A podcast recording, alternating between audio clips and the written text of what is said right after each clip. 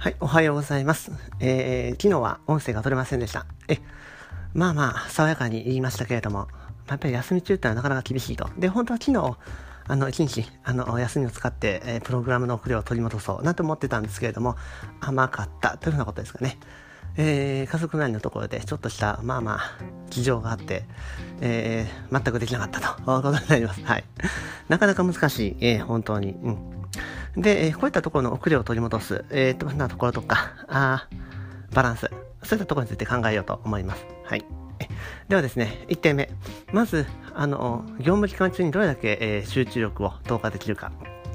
2点目、無理のないスケジュールを立てる。3点目、あの、まあ、責任を持つというのと、頑張らない。うん、そういったところになってくると思います。はい。で、1点目、えー、いかにあの業務期間中に集中力を投下できるか、えー、こういったところについては、まあ、自分を厳しく律するようにする。っていうのも当然なんですけれども、やはり無理っていうふうなところは通らない時があります。えそういった時とかにも、なんとか一定のあの集中力というのを安定させたい、えそういうふうな時があ当然あるんですけれども、そこで、えー、いろんなテクニックがあ使えるかと思います。えまず、まあ、ポームトールテクニックのように25分、うん、区切って、そして5分ほど休憩して、っていうふうなところ、あの、短時間集中、そして小休止の繰り返すと。で、小休止中に、例えば、あお笑い動画を見て、脳を切り替えて、えー、笑いを作ることで、え、あの、気分をぐるっと変えた。あるいは、ちょっと、あの、何回かに1回は長めの10分ぐらいの休憩を取った時には、瞑想をするとか、あそういったところ、あとは運動をしてみるとか、ああると思うんですけれども、え、えー、そういったところをコストして作っていくと。え、で、ついついポモトロテクニック、あの、分を刻むのをちょっと忘れてしまう時があるんですよね。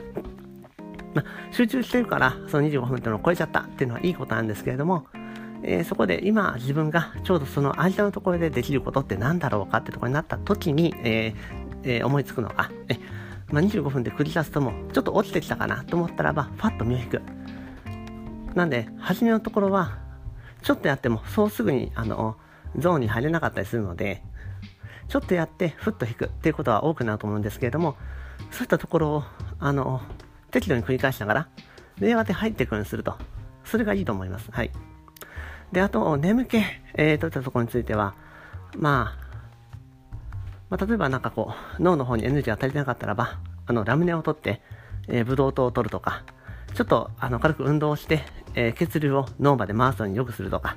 あいろんなテクニックがあると思うんですけれども、え、もちろん5分間ほど、ちょっとあの、軽い、まあ、うたた寝をするとか、あそういったとこも効果的だと聞いています。はい。なので、まあ、ついつい今でもハマりがちになってしまうんですけれども、こうぐーっと、あの、焦って集中しないとっていう風な状況になってしまう。それだけは避けた方がいいと。そうすると、ストレスが溜まって、そのストレスがさらなるあの集中へ持っていくとこの阻害要因となってしまうから、あというところですね。なので、そういったところ、バランスよく、で、えー短期間短集中ってところを繰り返しながら、えやがてゾーンに入ってがっつりいくと。まあそういったところをイメージしていこうと思います。はい。で、2点目。無理のないスケジュールを立てるってところですからね。ええー、スケジュールを立てるところで、えやっぱネガティブに立てていかないといけないと。あただ、あの、どうしようもないぐらい仕事がわーっと舞い込んできてしまう時があると。あの、セーブしたいなって状況でやっていくにしてもできない時があります。え、もうこれはすぐしてもらわないといけないんだと。それはもう、大本営からの指示なんだというふうなところもありますと。なったらば、あどうしようもないと。もうやるしかないなってことになってしまう時があります。ええそういう時は、まあ、可能な限り距離感を取りながらやっていかざるを得ないなと思います。えなんで、そこはバランスよくですかね。えで、私の今のスタンスとすると、あの、えー、会社という人に属してやっていますので、えー、当然そういった指示に対して従っていくっていう部分がありますと。ただ一方で、えそれの範疇を超えてしまうケースもあると思います。それがもし自営であったり、自分で会社を運営して、自分がそのエンジニアとして働いているのであれば、あ当然自分が働いた部分っていうところが当然あの自分の会社の利益になりますから、で、自分でコントロールして、えー、そういったリソースを投下していくっていうのも分かります。えで、会社っていうところについては、あの、プライベートで投下したリソースについては、あ、る意味ボーナスに差含まれてますからっていう風なイメージでお話しすることも可能ではありますが、まあ、待ては会社員としては安定というところでペイできる。まあ、いろんな角度から見ることができますよね。ええ、なので、まあ、そういったところも含めてバランスよく自分のメンタル的なところについても合理的に判断できるような考えを持っていくといいのかなと。まあ、スケジュールってところについては可能な限り無理のないスタンスとの短期通すべきではあるけれども、それが何ともまかり通らないような あ難しいシーンがある。そういったところも把握しておくといいと思います。はい。で、3点目、えー、無理しない、頑張らないというところですかね。え、ここについては、あの、本当に無理すぎない、頑張りすぎない、嫌なことを一生懸命頑張ってももうしょうがないので、え、あの、そういったところについては、どっかで手を挙げると、え、無理ですと。で、そこについて、あの、社内的な評価とか、社会的な評価、あるいは自分に対する、あの、自己評価、えそういったいろんなところに影響はあると思うんですけれども、ただ大事なところは、無理をしすぎて、自分が、あの、瓦解してしまう、壊れてしまうってなってしまうと、もうその時点で、あの、0点をを超えていってしまうんで、で、あの、0より大きく上がったマイナスの地点からまたスタートラインまで戻るのが大変なんですよね。で、やっとスタートラインについて、改めてって時に、その時にこれまでの状況がそこに存在しているか、となると難しい。うん。おそらくないだろうというのがあるので、なので、あの、一時の評価とか、もしそれが例えば大きな評価に結びついてしまうとか、あることもあるかもしれませんが、大事なことは瓦解しない、壊れない、え、というところがまず大事だと思うので、あの、そういったストレスレベルっていうのは自分自身でも調整しながら、状況を第三者的に俯瞰しながら、無理なくやっていく。そのために、あの、スケジュールのとこでも、あの、可能限り、あの、バランスを取るために、まあ、断ったりとか、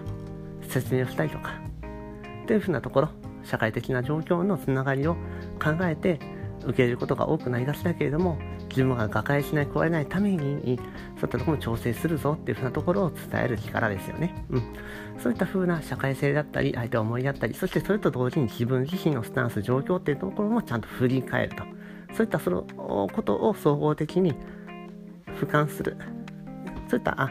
冷静な視点でも当然必要になってきますよねってことがあります。はい。というところで、えー、今回お話しした内容で、まあ、テーマについて詳細は忘れてしまったんですけれども、えまあまあ、無理のなくスケジュールをクリアしていく、生産的なことをするにはどうすればいいかというふうなことについてテーマをお話しいたしました。ええー、1点目のところについては、あのまあ、集中力ってところをあの自分で作っていけるようにすると。で2点目については、無理のないスケジュールを立てるようにすると。で、3点目については、あの、頑張りすぎない状況を作ると。で、俯瞰に自分自身を見て、あるいは状況、周りの周囲の環境を見て、あの、いかにどういったふうな選択肢を取っていくのがベストなのかっていうのを考えると。で、でやっぱりすごい大事なのは、あの、評価は大事だけれども、それが全てではないので、あの、可能な限り安定的なスタンスっていうところが取れる状況っていうのを考えながらやっていくべきであると。そしていずれ自分がこうなりたいなっていう風な理想、ビジョン、自分の中での人生の目的っていうのがあると思いますので、えそういったところを大事にして、えあの無理なく確実に自分がしたいぞ、やりたいぞ、ビーイングというふうな有名ですよね。そういったところに向かってやっていくんだぞと、えそういったところをしっかり大事にしてやっていきたいと思います。はい。では今日は日曜日、しっかりと自分を磨いたりとか、家族のために動いたりとか、えー、それぞれ頑張っていこうと思います。はい。ありがとうございました。